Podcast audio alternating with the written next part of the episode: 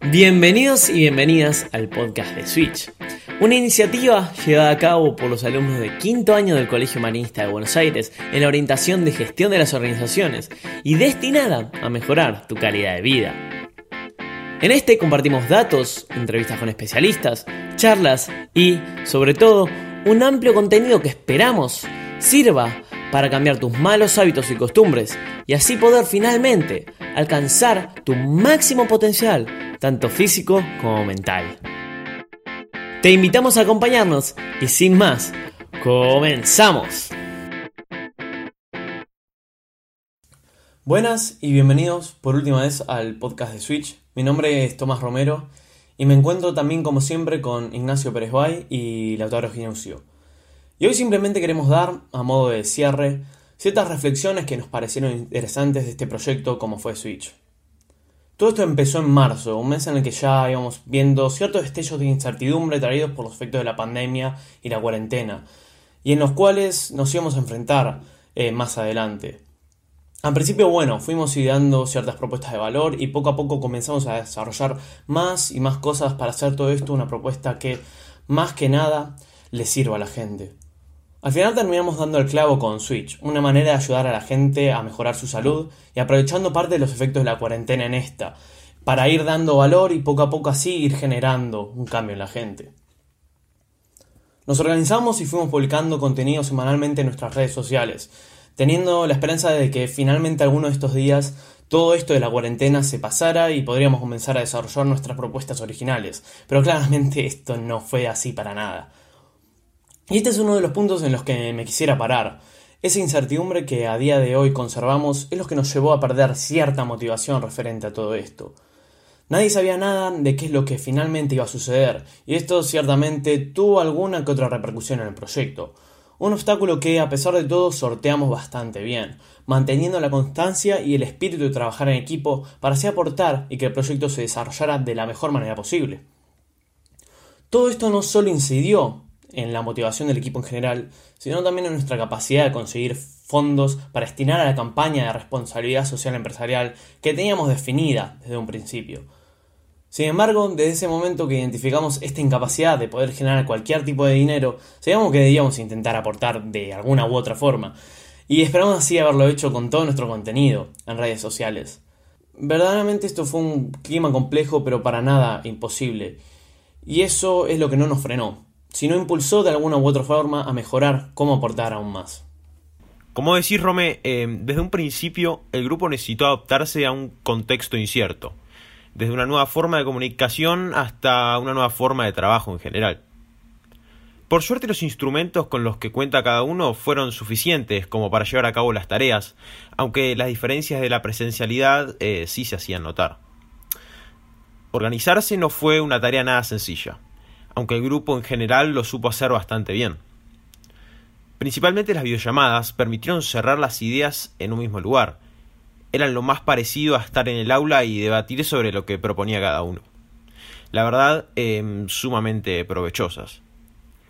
Por mi parte, comercialización, em, un área que manejaba la cara visible de este emprendimiento, tuvo sus complejidades por una cuestión principal el diseño y la publicidad en sí es algo que se trabaja mediante ideas, propuestas, que requieren de un grupo trabajando en un lugar con una constante ida y vuelta.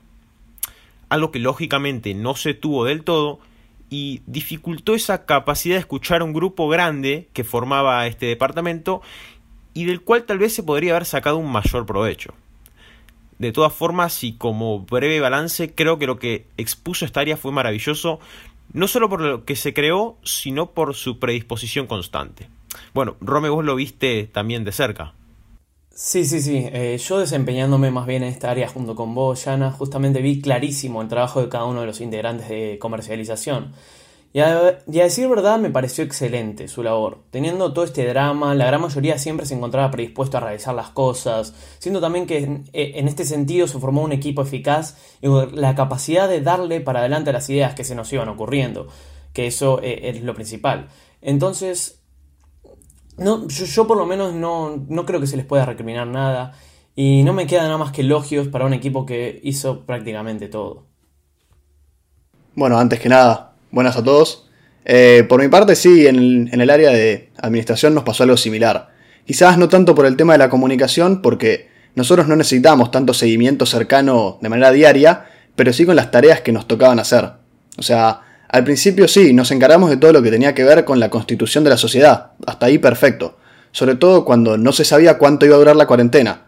Pero con el correr del tiempo se complicó mucho hacer las tareas que el resto de los integrantes del área esperaba hacer una vez que había elegido ese puesto. Pero lo que yo rescato mucho es la vocación de toda la gente del área de administración para adaptarse y hacer lo que le tocara a pesar de que no fuera lo que querían y habían elegido. Em, nunca tuvimos ningún problema por falta de compromiso y nunca tuvimos que remarcarle ningún error a nadie. Y después yo creo que recursos humanos y operaciones es un poco de mezcla de las dos cosas, de lo que pasó en comercialización y lo que pasó en administración.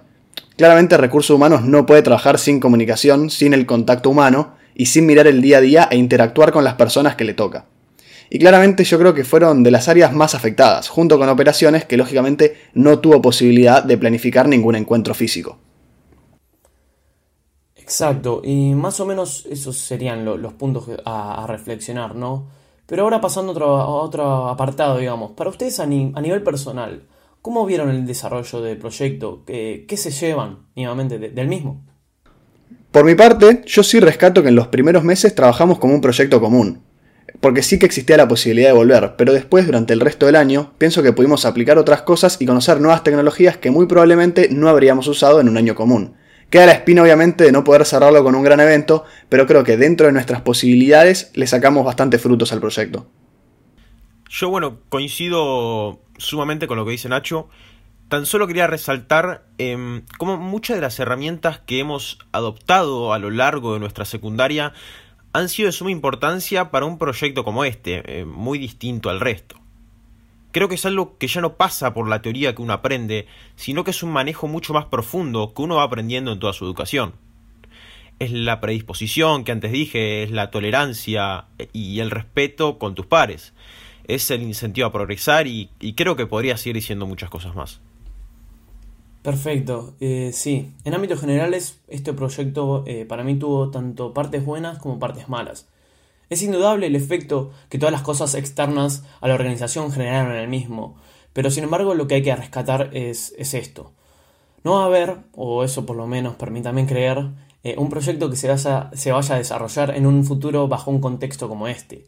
Como bien decíamos, el desarrollo de nuevas aptitudes por parte de todos los integrantes del proyecto y el enfrentarnos a una incertidumbre tan constante nos da fuerzas, o por lo menos a mí sí lo hace.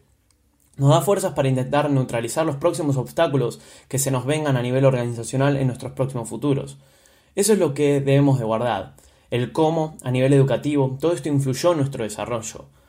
Veamos las cosas buenas, veamos las cosas malas, pero no paremos de mirar aquello de lo cual aprendimos, porque esta es la mejor, manera de contribuir al otro a largo plazo. De esta manera sí, cerramos el podcast. Eh, quiero agradecerle a todos, principalmente a ustedes dos chicos, agradecerle al público en general. Eh, esto fue Switch y muchas gracias.